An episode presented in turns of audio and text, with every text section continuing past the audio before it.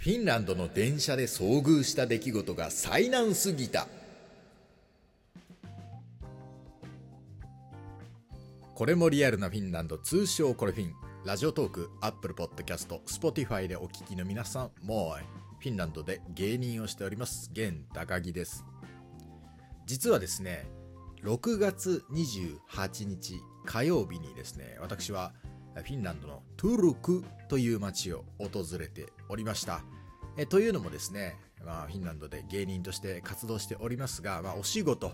いただきまして、まあ、いわゆる案件みたいなことですね、案件いただきまして、え火曜日はですね、朝から晩まで一日中、まあ、ロケ、インタビュー等々をですね、させていただきました。そして、えその日夜遅かったんでね、えホテル泊まりまして、で、今日29日水曜日にタンペレに帰ってきたんですね。で、実はね、このトゥルクに行く電車、帰りの電車、どちらでもね、トラブルがあったんですよね。特に帰りの方は災難だったんですけれども、行きも帰りもちょっといろいろありましたんで、今回はこのお話をしていこうと思います。タンペレからトゥルクに行くまではですね、まあ、いわゆる日本でいう新幹線みたいな電車に乗りまして、だいたい1時間40分ぐらいですね。結構距離はありますけれども、そういう電車で行くんですよ。で、行きの時がね、これはトラブルっていうか、ただスケジュールの都合なんですけど、ずいぶん朝早い電車だったんですよね。5時50分発の電車ということで、まあ、4時50分とか5時起きぐらいで出発したんですけれどもね。まあまあ、それはただ単にスケジュールの都合ですよ。現地の、まあ、トゥルクの大聖堂にですね、朝9時集合だったんですけど、まあ、トゥルクに着く電車っていうのがね、7時半に到着、もしくは10時50分なんで、もう有無を言わさずチョイスとしては、え7時半着ということで、だからだいぶ朝早かったんですけど、まあまあでもそれは、あの、スケジュールの都合ですからトラブルというわけではないんですけど、あの、別のトラブルあったんですよね。フィンランドの、まあ、いわゆる国鉄みたいなのは、ベーアルって、VR って書いてベーアルって言うんですけども、そういう会社があるんですけど、アプリがあるんですよね。うん。チケットをオンラインで買った時にアプリでまスケジュールを見たりとか、あとその電車の中でチケット確認するんですよね。フィンランドはね。改札がないんで、電車の中でチケット確認するんですよ。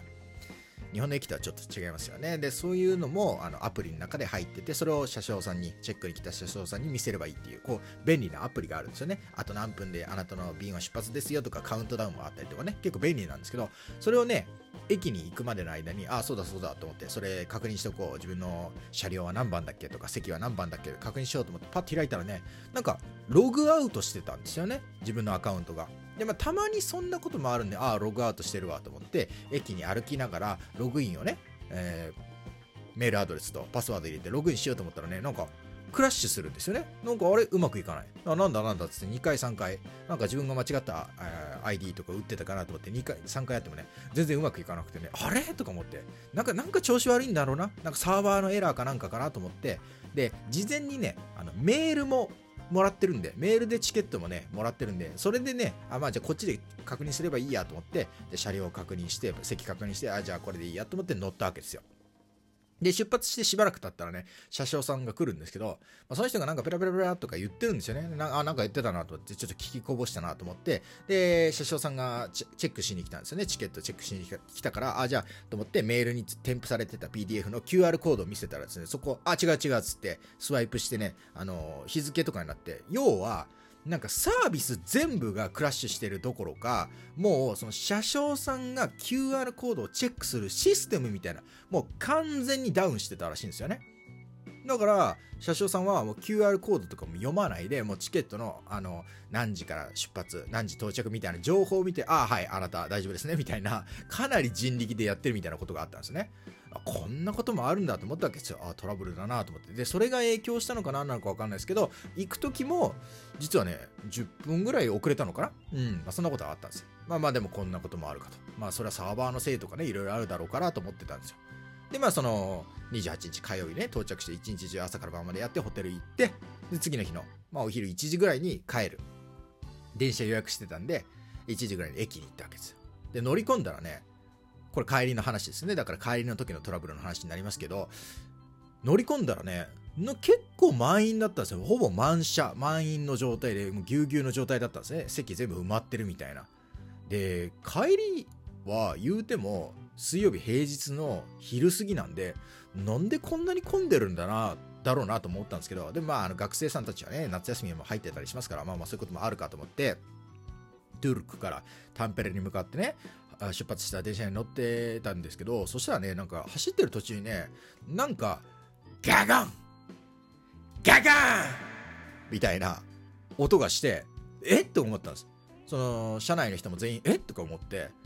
まあ、でも別にそんな、なんだ今の音ってなったけど、まあ別にその、なんかアナウンスがあるわけでもなく、その、電車が止まるわけでもなくってなってたんで、あまあ別になんか、ただそんな変な音がしただけかなって感じがしてたんですよ。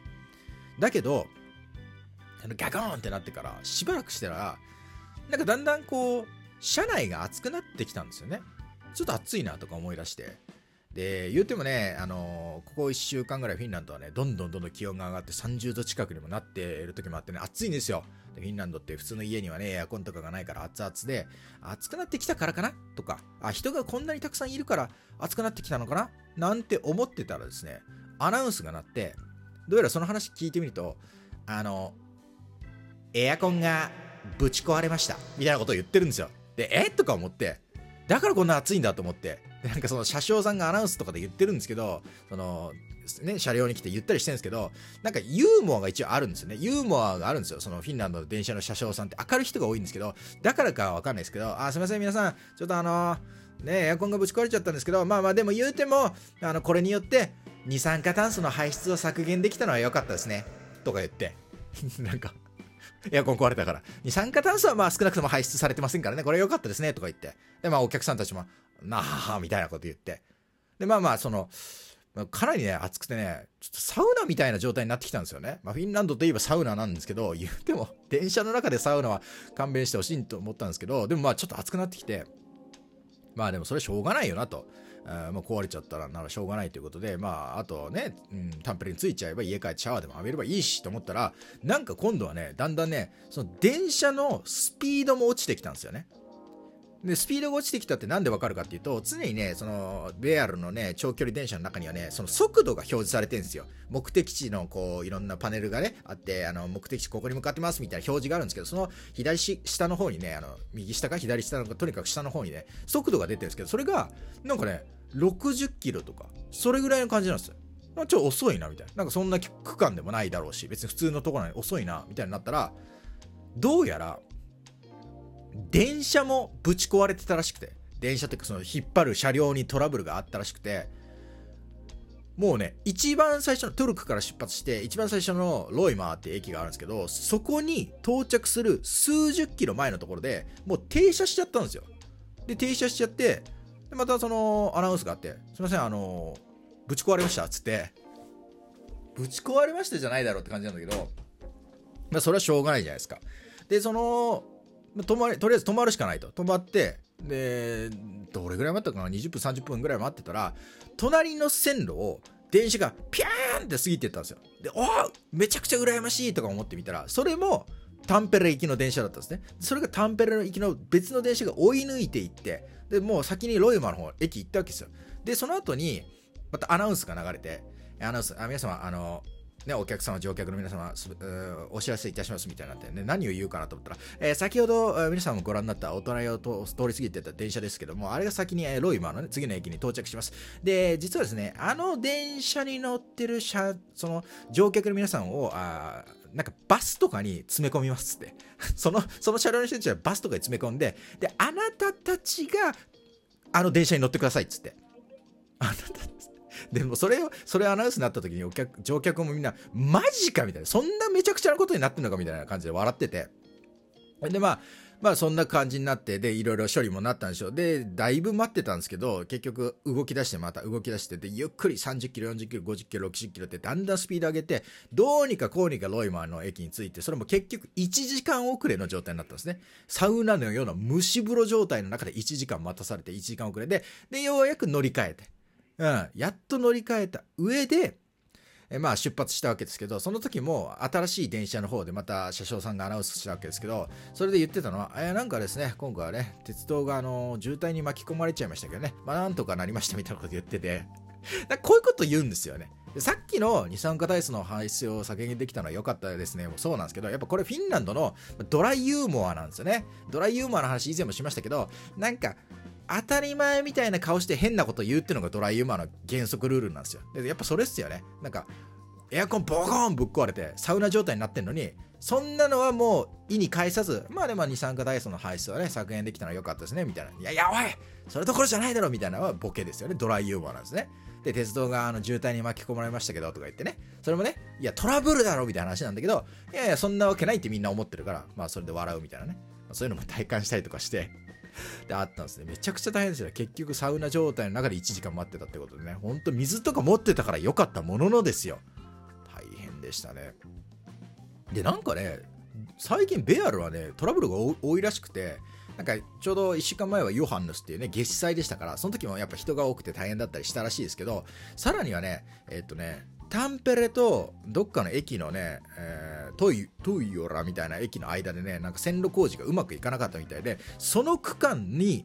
えっ、ー、とだからこれ数日前の話ですけどその区間を使ってた夜行列車みたいなのはなんかその線路工事がうまくいかなかったせいで15時間遅れみたいなことがあったらしいです。15時間!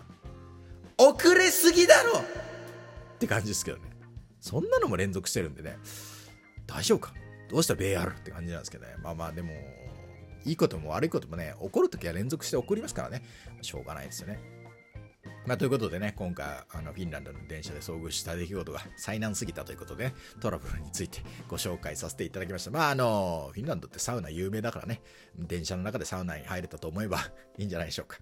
ポジティブすぎるだろうって感じがしますけど、まあ、ということでね、今回はそんなエピソードをご紹介させていただきました。概要欄のリンクからね、これフィンのいろんな SNS 見れますんで、そこよかったらチェックしてみてください。ということで、今後ともこれもリアルのフィンランド、これフィンをよろしくお願いいたします。それではまた次回別のトークテーマでお会いしましょう。さよなら、もいもーい。